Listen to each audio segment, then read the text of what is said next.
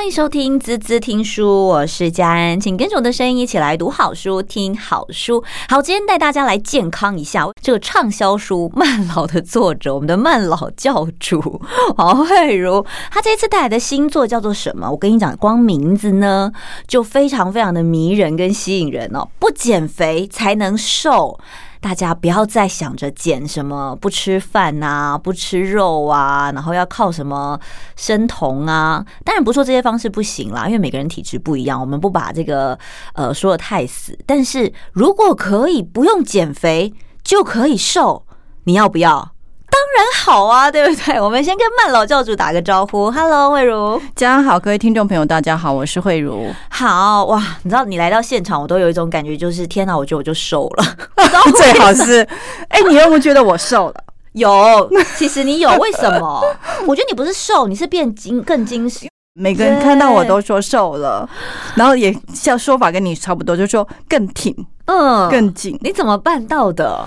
我就有几两件事嘛。第一件事就是，嗯，我瑜伽课越来越多了，所以 运动量当然就越来越大。第二个就是因为要宣传啊，哦，所以你自己会有刻意减肥吗？没有刻意减肥，就是但是你会觉得说，以前我想了，我书上写的这些方法，你就是懒散的做。哦，现在就是因为你自己讲，你总是要自己做，所以我就认真的做，更落实了，就对，更落实之后就会更明显。OK，所以大家就会发现一件事情，其实你真的认真去做，你的身体会给你回馈的，很明显。才一年不到哎、欸，而且多喝水，就是书里也有讲到多喝水这件事情，还不只是瘦，你皮肤也变好哦，代谢对不对？对啊，所以各方面的好处都会显现出来。嗯，好，所以今天在这本书里面，我我也很好奇，为什么你在慢老之后会想要告诉大家不减肥才能瘦？哎、欸，我本来没有仔细去想这些事情，可是它是有原委的嘛。后来就是有人问我，就会去仔细的去思考，就是说为什么写作脉络会是这样子。但是我后来仔细想想，就是我们嗯，作为一个女性，嗯，你会觉得说老这件事、老化这件事跟体重这件事是重大议题。嗯，然后你其实、欸、你不觉得女生很可怜吗？就为什么要一直减肥啊？所以才叫她不要减肥啊？啊，也对，健康不是很好吗？对，然后你就会觉得说，这两件事事实上并不是像表表面看的这么单纯，也不像说，嗯，我们媒体或是我们各种讯息所呈现的，就是你要对抗，与之为敌，它就能。照你所想的，也许你要从另外一个思考，嗯、就是你要重整，重新去思考你的人生，重新去思考你的生活，甚至去重身心里重新的做某些转换。所以我甚至都会觉得这些事情是从新开始，嗯，做一个转变才有可能往下走，否则都是技术哦，对不对？对，是因为你。就是理论大家都很会说，但实际上你怎么样去实际的运用它？对，简单讲，你看，你如果想要减肥，你上 Google，你可能会找到成千上万的方法，没错。那你可能会想要说少找一个方法，那你当然也许会瘦得下来，所以我才会说那个，嗯嗯，你去找那些方法，你可能有些东西不吃，或是你某些东西吃很少，嗯，或是你很拼命的运动，但往往这个结果都是复胖。对，我讲真的，因为我以前高中的时候，你知道女生爱漂亮，就是想要再瘦一点，再瘦一点。那其实我觉得我蛮幸运的，我高中的时候算是抽高，所以我变瘦的状态其实有一半是因为抽高。嗯，好，真的讲起来还还不错啦。但是你就会觉得，哎，好像有变瘦的迹象，然后你就开始更想减肥。嗯，可是我觉得那是一个大错特错，尤其在发育期。嗯，好，那时候减肥真的不太好。嗯嗯，的确，从科学来看，百分之九十五的人都会复胖，而且有些人还都比他之前还胖，根本都在做白工。对啊，而且你复胖回来多多数都是脂肪哦，所以才会有那个溜溜球效应。嗯，而且那时候会对你的身体有更大的影响跟刺激，所以才你没有办法靠那个那么张力这么强的日的方法去过过一辈子嘛。所以你一定要去找到一个，嗯，你可以持续做，然后你会觉得这做起来剥夺感不那么高。对，因为你就会觉得说，为什么这么泄气，就是这么困难，每天怎么这么努力了，但是还是没有办法，就为了那两三公斤在那边努力，你知道吗？然后就撑一阵子之后呢，砰、嗯、就回来了。对，所以我浪费体力，做白工，就是我的确看到很多人在这个过程中，就是不断的设定目标，然后很努力，然后运用意志力。就算你瘦了下来，可是你之后你所抗拒的就会。持续，你所抗拒的也会增强。就是你不敢吃什么东西，有一天你看到什么炸鸡排，你终于崩溃了，然后你就狂吃。然后或者是说你不不是那种崩溃型的，你只是慢慢的、慢慢的又因为没办法靠那么久嘛，所以你又回到以前的生活。那多数通九十五的人，通百分之九十五人通通都会复胖，所以你就在反复的设目标，然后做不到，讨厌自己，罪恶感，又再一次一辈子。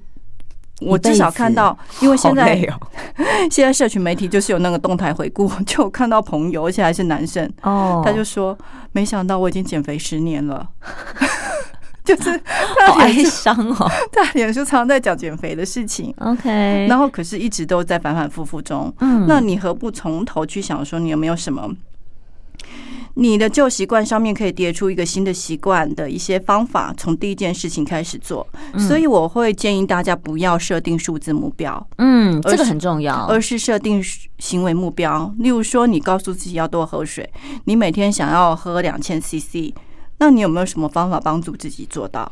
买一个大瓶子，每天要看着它被你消灭掉几分之几，然后这样一天，这也是好方法。可是像我的话，我是在外面跑。哦，对，你就我就蛮蛮麻烦，所以我现在也在思考这件事情，我要怎么？我我现在是一定会带一个水壶，然后反正现在捷运站都可以装水，就是你还是得去想说你的行为目标这样子，因此你有什么方法可以做？然后它要小到你不做都觉得自己很丢脸，就是你就是觉得说哇塞，我如果想要瘦一点，或是我想健康一点。我又不是叫你去跑操场，你如果连多喝水都做不到，这不是太丢脸了吗？你这样讲有道理哎，因为其实像我，我有一些朋友，他们就真的很认真的在减肥哦，嗯，然后真的有一阵子就是瘦到像竹竿插在那个那个贡丸上面，你知道，就是头，然后身体超瘦这样子。我说哇，好羡慕哦，好厉害哦，怎么这么短这样就瘦回来了？但是过没他就说，因为他每天喝很多很多的水。然后他的饮食控制的非常非常的认真，不过他大概就是只有那个教主说的一半，就是他水喝很多没错，然后但是他还是一样把饮食控制。所以换句话说，他只要饮食一回来，他那气球也是慢慢慢慢的有膨胀回来。当然相对可能正常一点。不过我觉得在你这次的新书里面，我觉得很特别的是，你要告诉大家饿了时候才吃，那到底要怎么样好好的吃？而且你在里面还有很多的食谱是这样的。对，因为我很爱做。你知道我看你的书，我都超饿。可是你不觉得就是很疗愈啊？对，就最近有一本书叫做《会开瓦斯就会煮》，我觉得我这个连不会开瓦斯都会做，都觉得超简单，就是什么小黄瓜是。削一削，然后那什么胡萝卜也削一削，然后就抓一点点盐，再放一点橄榄油，再放一点醋，再放一点糖，这样也是一道菜。嗯哼，好简单，对不对？对啊，你马上就可以形成一道菜，可以可以多出来吃很多的水果、蔬果啦。就是我觉得健康常常就是你把这些。满怀感激的把这些花花绿绿的东西吃进去，我常常这样想哎，我每天早上都这样想，就是健康，就是把这些花花绿绿的东西吃进去，然后他们也牺牲了生命让你吃，所以你要满怀感激。真的，真的是满怀感恩的方式面对他们，面对你的食材跟食物，对不对？对啊，哦，但是我觉得也不能说，我为什么会特别提说你要满怀感恩，就是你要专心吃饭。嗯，就是你我们一开始就讲说我们。就是很，我们现在对于吃这件事情，已经富含太多定太多一定义，它不见得是你真的饿的时候吃。我们现在很难饿才吃，因为我们实在是太便利了，没有不饿的时候。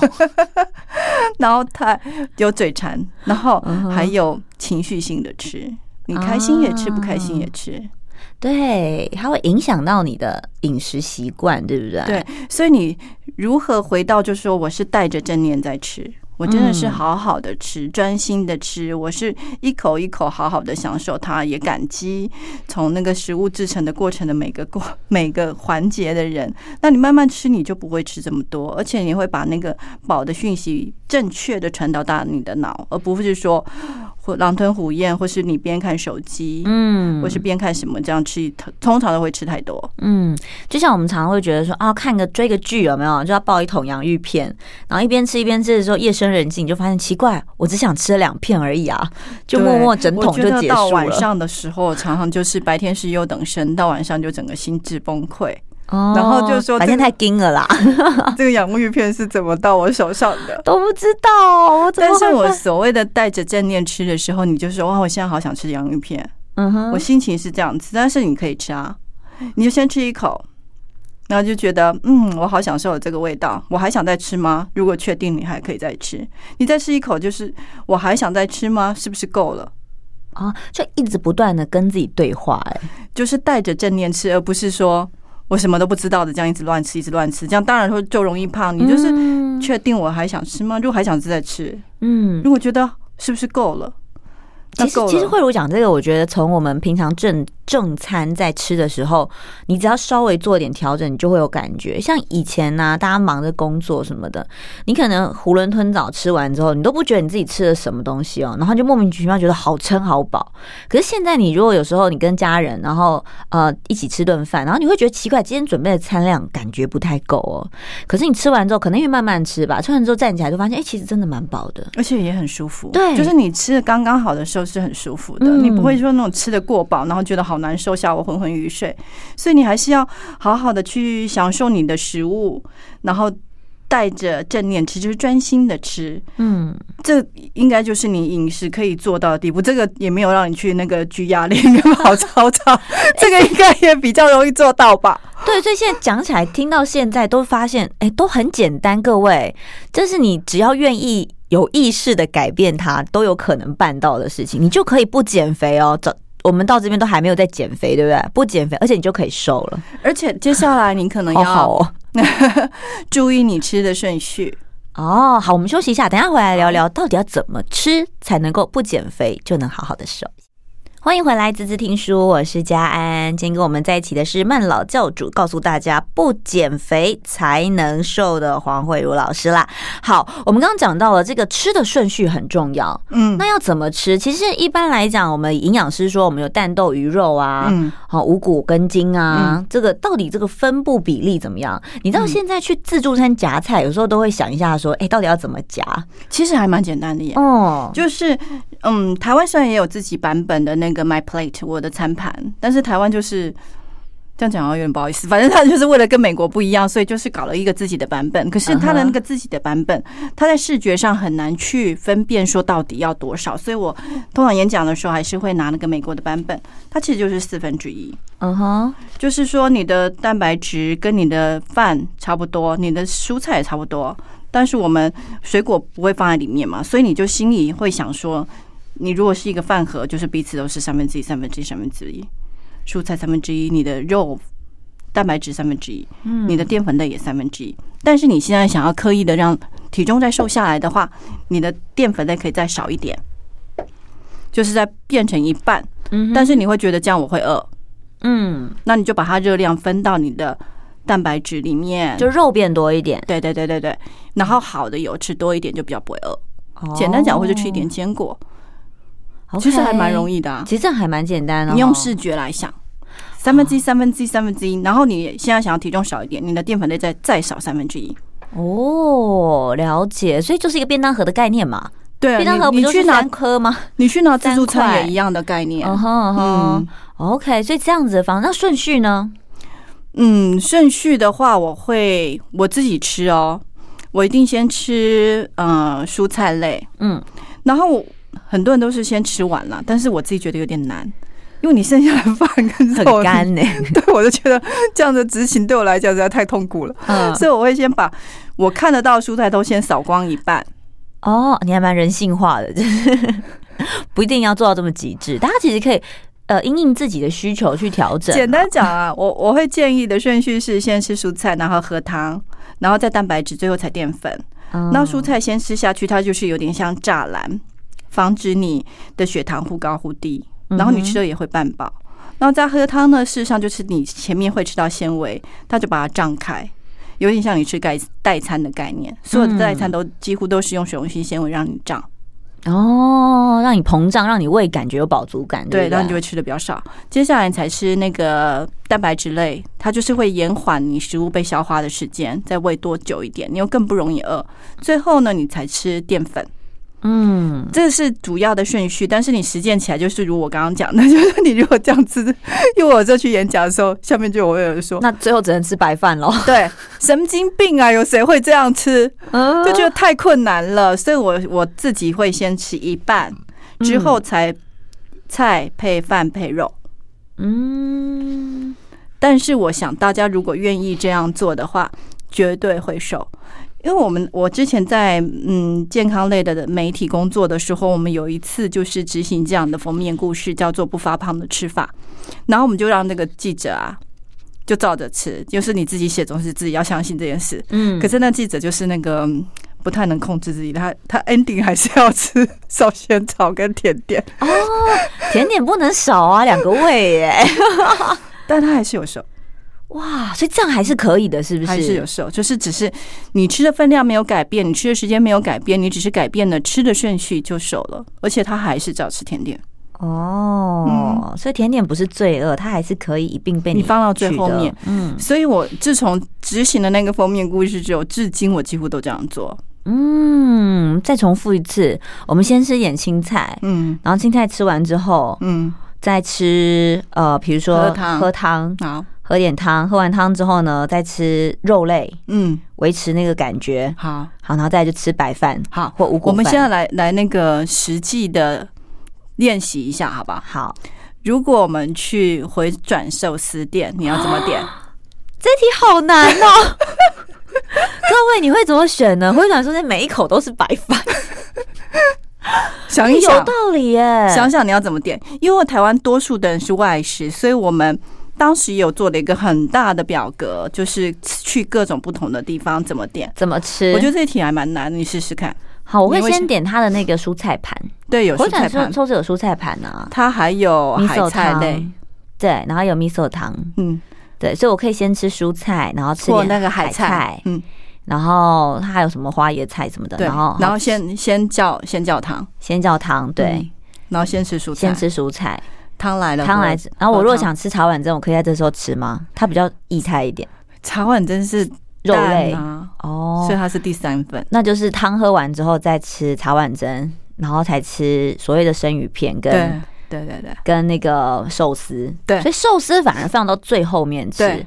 OK，但是最后最后还可以吃点甜点哦，可以，听起来很棒。如果小吃店跟面摊，小吃店跟面摊。那一样，小吃店那就简单多啦。我面 面来说要先喝汤啊。好了，先吃青菜嘛，对不对？要叫烫青菜，这是重点。烫青菜一定要叫。哎，我觉得这已经变成我们的习惯嘞。因为我觉得可能因为外食族的关系，现在我就算中午随便去吃一个小吃摊，我也一定会点烫青菜。我觉得这样是一个很正确的观念。可是我有我很喜欢观察别人，嗯，所以我可是我还是常常看到，即使是晚餐呢，他还是只有叫一碗面。你看，到你的淀粉的比例就非常对，而且非常的不均衡啦。简单讲，所以汤青菜我是觉得要叫，嗯嗯嗯，就算是一个人，还有还有，好，小菜要叫什么？小菜的话，豆干可以呀。那你的汤呢？汤面啦。哦，也就有喝汤。对，我在演讲的时候，有人就说叫贡丸汤，然后我就说，那你只能先喝汤，然后后面才能吃贡丸。因为那个贡丸其实。书里事实上还有讲一个要叫大家吃吃真的，嗯嗯，是要吃真食物。说你你喝干莲汤啊，蔬呃青菜蛋花汤，或者是什么嘴边肉汤啊，都会比贡丸汤好。对对对，的确的确，我们不要吃加工食品，尽量少吃了。尽量对对对对。好，这哎，这个做法还不错，大家可以练习一下，然后去想一下每天你的三餐通常都会在哪里吃，还是你会怎么煮？嗯，那在煮的时候，其实这个比例只要抓好。真的可以不用减肥，不用逼自己去健身房。没有运动，后面还是会讲，还是要运，还是要不是说要运动，就是你要建立你喜欢动的习惯。嗯，这个我们后面还讲，就是你你还是要先把你的那个吃，因为吃还是人家很多人都会讲说吃吃占七成嘛，进跟出的概念，对，吃占七成，运动占三成嘛，所以你吃的东西要先稍微你自己可以，而且你还是可以吃的很饱，你也没有一个很大的被剥夺感，你只是那，那我问你，那我问你，早餐如果你吃饭团，你要怎么吃？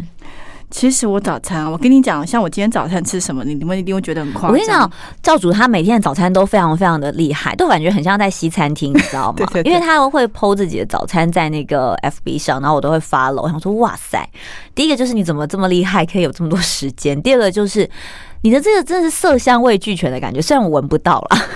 可是我觉得我的东西都没有花很多时间啊。例如说，第一个是我的蔬菜通常都会先烘过，嗯，就是像菇啊，或是青椒、彩椒，烤过吗？对，先烤过。有些方法是我前一天晚上会用小烤箱烤，然后你我早上只是过个热，所以它就是有温沙拉的效果。那我现在还想到一个更 更方便的方法，就是我早上煎完蛋之后，不是有余热？嗯，对，我就先把它切切，就丢下去，拌拌一拌这样子，就丢进去。然后我喝完咖啡，吃完早餐，它大概也都拌熟了，所以我隔天也会很快。所以我多数都吃温沙拉加一点叶菜嘛，所以都是各种温沙拉啦。所以那这样就没有呃没有淀粉了，淀粉非常的少，嗯，就看我饿不饿。可是你吃的那些蔬菜，你如果是那个比较有淀粉质的蔬菜，例如说我吃到了南瓜，嗯，我吃到芋头就有吃到，嗯，然后我蛋的比例会比较高，就我蛋白质我就会吃到两份，尽可能多一点，我不会只有吃一颗蛋，这样你真的十点就饿。对啊，所以我会吃到两颗蛋，但是我如果一颗蛋的话，我另外还会再一份的蛋白质，所以你们有时候会看到我用煎鱼，有时候煎鲑鱼。煎煎鱼饺，然后有时候是煎鸡。早餐吃鲑鱼饺，就是很享受的感觉，再配杯咖啡哦。对，然后煎鸡排、香料鸡排哦，什么酥肥鸡排胸、鸡胸啊那些的，就感觉就我还没有吃鸡胸肉，吃鸡腿肉。鸡腿肉哦，书上虽然介绍鸡胸肉，但自己吃吃鸡腿肉。就是自己还是要满足一下口腹之欲啦哦，是是这样的。但是方法都非常的简单，例如说我的前一晚上就放一点盐曲跟香料腌一腌，嗯，那我当天真的就是把它煎熟。那现在你在超市买的都已经片的还蛮薄的，其实都没有花很多时间。嗯嗯嗯，其实都很方便啊，只是大家愿不愿意去做饮食上的习惯跟调整而已。不过的确，你看这样，你的早餐的淀粉量是低的，可是你看我们如果外面外食哦，对。要么饭团啦，中餐的话，嗯、那 也有可能就是你可能吃到的是吐司啊、汉、嗯、堡啊、嗯、蛋饼啊，嗯、这些其实说实在淀粉量都蛮高。那如果是这样的选择，会不会在中餐跟晚餐的淀粉会减低呢？其实我觉得最大的挑战就是在早餐呢、欸。嗯，其实我们从我们刚刚有也在节目前有讲到那个肌少症的问题，就是肌肉的。肌肉现在变得越来越重要，可是我们肌肉要吃的够，从早餐要开始，因为我们早餐是一整天的活动量，所以早餐的蛋白质特别的重要。偏偏我们台式的早餐就是澎湃的碳水化合物嘛，就刚刚讲了，都是淀粉。但是你要怎么去让自己吃的够呢？我就是像我，我之前也大概都要吃到一片吐司，厚的吐司，然后蛋，嗯，然后咖啡。但我现在就是把我的蔬菜量吃够。各种方式哦，嗯，把蔬菜量吃够，我就发现我的，嗯，碳水化合物可以不用吃这么多，嗯，我大概那个本来一片的，现在可以吃半片，那有时候还可以再吃更少，哦，就算我就算我是蒸包子或是蒸花卷，我大概现在都可以吃到一半就够了。欸，可是这对于一个家庭来讲蛮难做料理的，就是包子我蒸了一颗给你，就你给我吃一半。会有一种这样的感觉，但你可以分一半下一餐，明天早上吃了，这样可以吗？可以啊，但是我是觉得你会饿嘛，就是那个分量太少，所以你那个蔬菜量要不够。跟我们我们不太习惯早餐吃蔬菜，我觉得这个是问题。那你可能要想其他的方法，例如说我刚刚讲的，我们一开始讲那个蔬菜抓一抓拌一拌的，很快可以上桌，那就可以到蔬菜了。对，就可以在家里的时候就把青菜，其实很简单的，先先先吃进去。就是现在日本有很多那种常备菜的概念啊，出自由自，嗯，你就用那个方式去备一点在冰箱里，你早上就把它拿出来，就可以多一道蔬菜。嗯，好，所以大家可以试试看，早上可以加一点青菜在你的这个餐食里面，你就会减少，比如说你吃饭啊，或者是吃，否则你一定会淀粉吃不饱了，就觉得那个分量太少，你就觉得好像用淀粉把自己喂饱，多数都吃一大堆淀粉。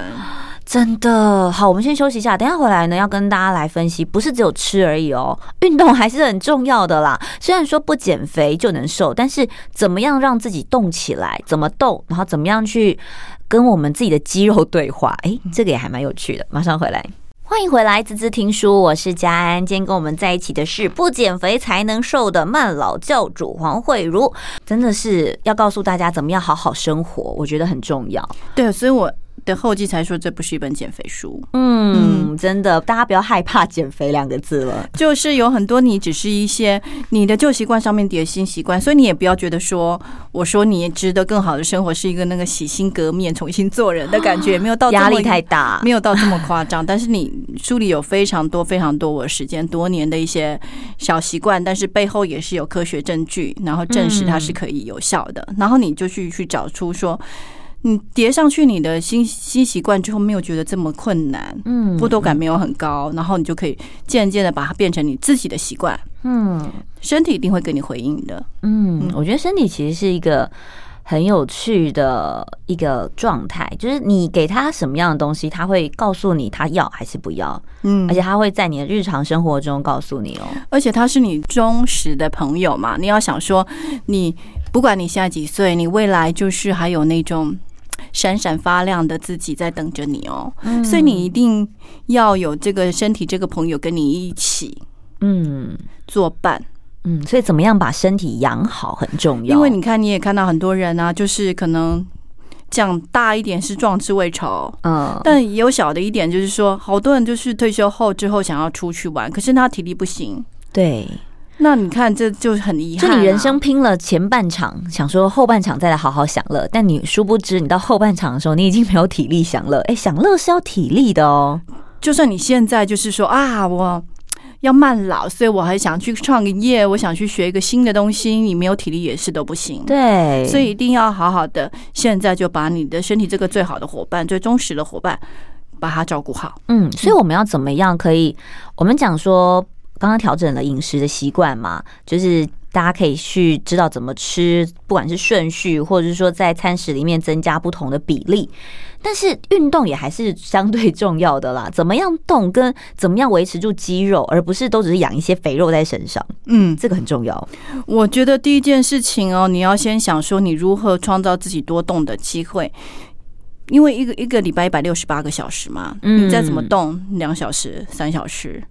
你之后、欸、像我都是那种可能就会密集在某一天或两天，然后我就会去爬个山，然后当做运动这样子，就是那个假日运动员的概 念。对对对对对。但是平日因为工作啊什么的，我觉得这是我，我觉得我这个例子应该是一般上班族的例子哦。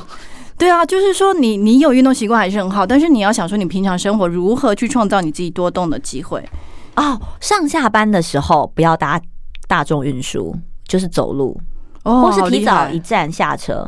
这也是啊，其实因为我有时候是两站捷运跟两站两三站公车，我有时候下班、嗯、早上真的没办法了，会迟到。嗯、下班的话，我们就会用走路回家的方式。对啊，或者是说你转车的过程中就是去走楼梯、嗯、哦，或是你坐捷运的时候不要坐。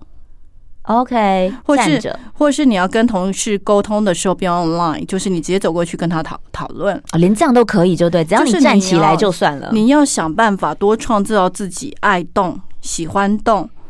各种的机会，那当然背后是因为台湾那个久不是台湾，是全球那个久坐病的问题很严重。嗯，就久坐变成一个工位重大的议题。那因为我们人体不是设计来让我们坐这么久的，可是因为工业化时代之后，我们就是一直坐一直坐，是上班族都坐八小时。嗯，遗憾的是我们回家并没有站起来，回家变成另一颗马铃薯。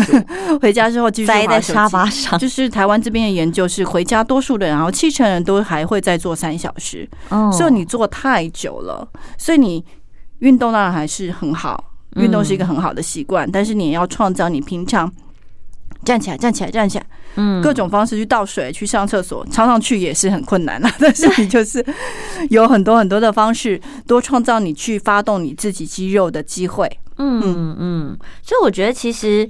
呃，延伸到刚刚我们在聊说肌少症这件事情，其实我觉得肌肉是从年轻的时候就要把它留住的。嗯，当然对年轻人来讲相对是很容易，但是对年纪比较大的长辈来讲，哎，他肌肉是会流失的，是这样。什么年轻人很容易？年轻人不容易是吗？OK，因为我现在在教教学瑜伽嘛，我就会发现说，现在的上班族也很可怕。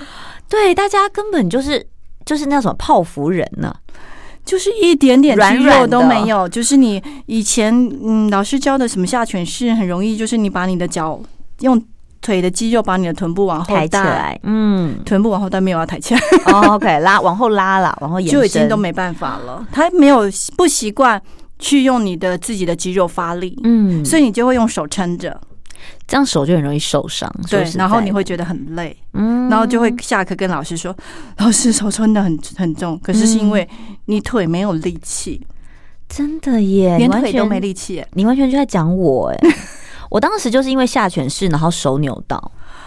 你知道为什么吗？因为我练瑜伽其实是断断续续的啦，我不是一个常态，没有很乖的，不是很乖的学生。但是我就是只要我有一段时间有一些空档，或者我可以排出一些时间，我就会尽量让自己的身体去做一些伸展。那也因为可能没有那么专业，然后在做这个。力运动的时候呢，就没有注意到那个肌肉的分布还有力气运动的地方，还有角度吧？你可能歪。对对，然后后来老师就说：“对，因为你力道放错了。”那我后来发现，就像慧茹讲的，其实不是力道放错，是你根本没有力气。嗯，对，就是你身体体，比如说你大腿的力气不够，核心不够什么的，而且你不习惯发动你的力量，而你不知道怎么发动。我觉得，对对对对对对，这真的是要练习的。所以你会觉得真的很很想起来有点荒谬，就是我们跟我们最。亲密的伙伴是这么的疏离，你不习惯去发动他，不习惯去跟他相处，所以还是还有手，我觉得上班族尤其女生的手非常的严重，我们上半身几乎都没有力气。对，因为你要撑什么平板式、棒式，根本完全没有办法，抖到不行啊。然后你要往下也没有没有办法，就手完全没办法，而且就是三头啊。哦，就是拍拍袖的那个地方，也通通都没有力气。对呀，我觉得很严重哎，所以会才会有这么多九成的人都会妈妈手，嗯，跟这个都有关，因为实在是手都没有力气，没有办法抱小孩。所以你看，现在没有怀孕的、没有小孩的，大概也都要妈妈手了，因为 因为平常都没在练啊，你怎么可能突然拿东西的时候会有力气呢？对不对？所以就会也因此会腰酸背痛，因为你上半身你的手力气不够，你就会用腰。哦，去撑，施力点就会不一样。对，你就会用身体去撑，调整，用身体去撑之后就会代偿在那。好，所以我们要怎么样去让自己动起来？然后给大家一个比较简单的方法。好了，嗯嗯，书里是有建建议非常多，就是如何用你自己体重当健身房的方式。嗯，怎么做？其实像，嗯，你仿佛要去坐椅子，但不要坐到再站起来。就是一个简单的深蹲了，哎，这在办公室就可以办到了，对不对？对，就是你站起来，然后往下坐，然后不要坐到，再站起来。其实有点难，因为这是完全是练大腿的肌力，哎，对对对。哦，可是你练大腿的肌，因为我们下半身啊，大腿这也是我们人生人体最大的肌群嘛，所以你练它的话，CP 值最高。哦，还有 CP 值可以可以衡量，对不对？你练手。还不如先练大腿，一定要先练大腿，而且你下盘稳了，你其他东西比较好练。哦，好，所以每天现在就是上厕所前站起来的时候，有没有就像我这样子深蹲一下下？哎，好，动一动之后再去上个厕所，走一走，然后回到办公室。要坐下上半身，上半身的话，例如说，你可以男生的话，可能可以做伏地挺身，女生可能就觉得很难，所以你就可以膝盖先落地一半的伏地挺身。如果你连这个都觉得很难，我觉得应该多数人还是会觉得很难。你可以推墙哦，推墙直接用手双手去撑在墙壁上，对，然后就是仿佛墙壁是你的伏地挺身是地板 这样，对对对对对，哦，这样子也有用吗？我常常做，哎，我就算等红灯都做。等红灯怎么做？你手放哪？等红灯如果旁边有个墙啊，哦，闲着也闲着，两分钟我就做一下。哇，你好会善用零碎的时间运动哦。可是因为我的工作太多手要撑了，然后我的手很小，就是我天生的条件不好，所以我就要特别的跟练。嗯，所以一般人其实大家可以去找到自己，比如说一些碎片时间，不要把这件事情当做是一个压力啦。对，我觉得这很重要。等电梯也可以啊，等红灯也可以啊，点等捷运的时候你也可以踮踮脚啊，垫一下你的小腿。嗯，刷牙也可以啊，刷牙你可以练单脚，哦，单脚站立，对不对？对。我以前刷牙很无聊，我会抬腿，哎，也可以啊，就是练那个臀部。嗯。对，就是会觉得说，反正我站着也是站着，撑着也是撑着，我就一边刷牙的时候一边动我的下半身。对，对，其实这都是一些时间，而且那老师会不会告诉我们说，啊，你要一定要做多久才可以？其实因为每个人的那个有没有运动习惯，跟每个人的体力会有关系，嗯，所以我也没有办法告诉你每个人要怎样，但是你要自己做到有点酸，嗯，有点感觉才行，就是你自己觉得有点感觉，有点酸就好，但也不要做到说我看不到隔天的太阳。就是不用拼到这样，这样你明天就会不想做。那也太激进了啦！就大家持平，就是每天多做一点，多做一点，然后你可以找到自己的极限在哪里。实际上，极限是可以被训练的、啊。对啊，你多做多做多做，然后明天可能又可以再多做一点，明天可以再多一下。哦，哦，那你明天觉得嗯好，今天状况不好，也少一下也没有关系。但是你还是要持续感觉你的身体啦，嗯、就是你要跟你要觉察自己的身体，就是你。硬拼它，把它当成你另一个征服的战场，也不是我觉得该应该做的事。没错，就是大家还是要衡量自己的状态。在这一次这个不减肥才能瘦里面，其实里面有附上老师好多的照片跟食谱。照片呢，就是告诉大家怎么样来做，比如说身体上的伸展啊，跟一些运动。有早上可以做的运动，还有晚上可以做的运动，以及我们刚刚在讲的那种把身体当健身房，以以你你的体重当健身房的这种各种徒手的运动，嗯，都很好。就是以你自己的状态去做选择，对，然后大家都可以去试试看。然后另外就是这个食谱啊，一定要煮煮看，而且还可以告诉你怎么样打造你这个减肥瘦身的厨房跟冰箱。哎，最后一点时间，赶快告诉大家怎么办到的。哎，我真的觉得这件事很重要。哎，就是说，你家里很乱，你就一定又会懒得煮。你冰箱翻一翻，就说：“哎，我这个要配蒜头，可是我记得有蒜头啊。”或者说找不到，我真的想要炒那个沙茶酱，那我沙茶酱为什么过期了？就是你如果把你的你的冰箱弄得很乱，你当然就懒得煮。然后我们现在又那么方便，所以一定要让它井然有序一点。然后有研究也是啊，就是我们人到一个环境里。然后它如果很乱，电话也铃铃响，然后碗盘也没有洗，然后同时都是放的蔬菜棒跟甜点。哦，你在乱的环境，你比较会倾向吃 甜点，因为取得容易啦。要这样说，那是一种失控的感觉。哦，就是别人也可以这样，我也可以这样。嗯，但是你这环境如果很整洁的时候，你比较倾向会吃蔬菜棒。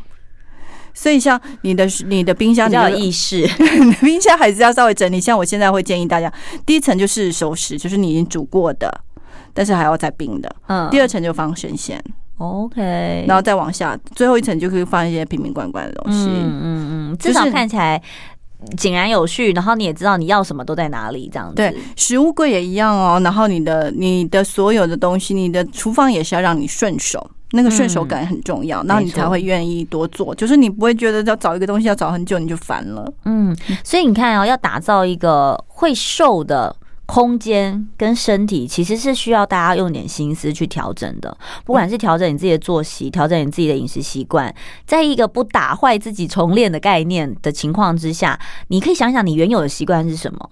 但是你要怎么样让这个新的习惯慢慢的堆叠上去？对啊，我觉得这个很重要。然后你就会不。不减肥，自然而然优雅的，不慌不忙的，就莫名其妙的 就瘦下来了。哪一天同学就说，同学同学说，哎，你怎么好像瘦了？你你怎么办到的？看你每每天一样吃甜点呢？我们就朝这个方向努力，好不好，各位？对，而且会变年轻，就是这些都是你的附加价值。嗯，太好了，对，都是红利。就是你把这件事情做好，你好像也没有特别想要瘦，可是就瘦了，看多好啊！不用每天辛苦的要死，对不对？好，今天非常感谢我们教主，大家带着这个秘籍回去之后，我们就不减肥就可以瘦了。谢谢喽，谢谢，谢谢张，好，拜拜。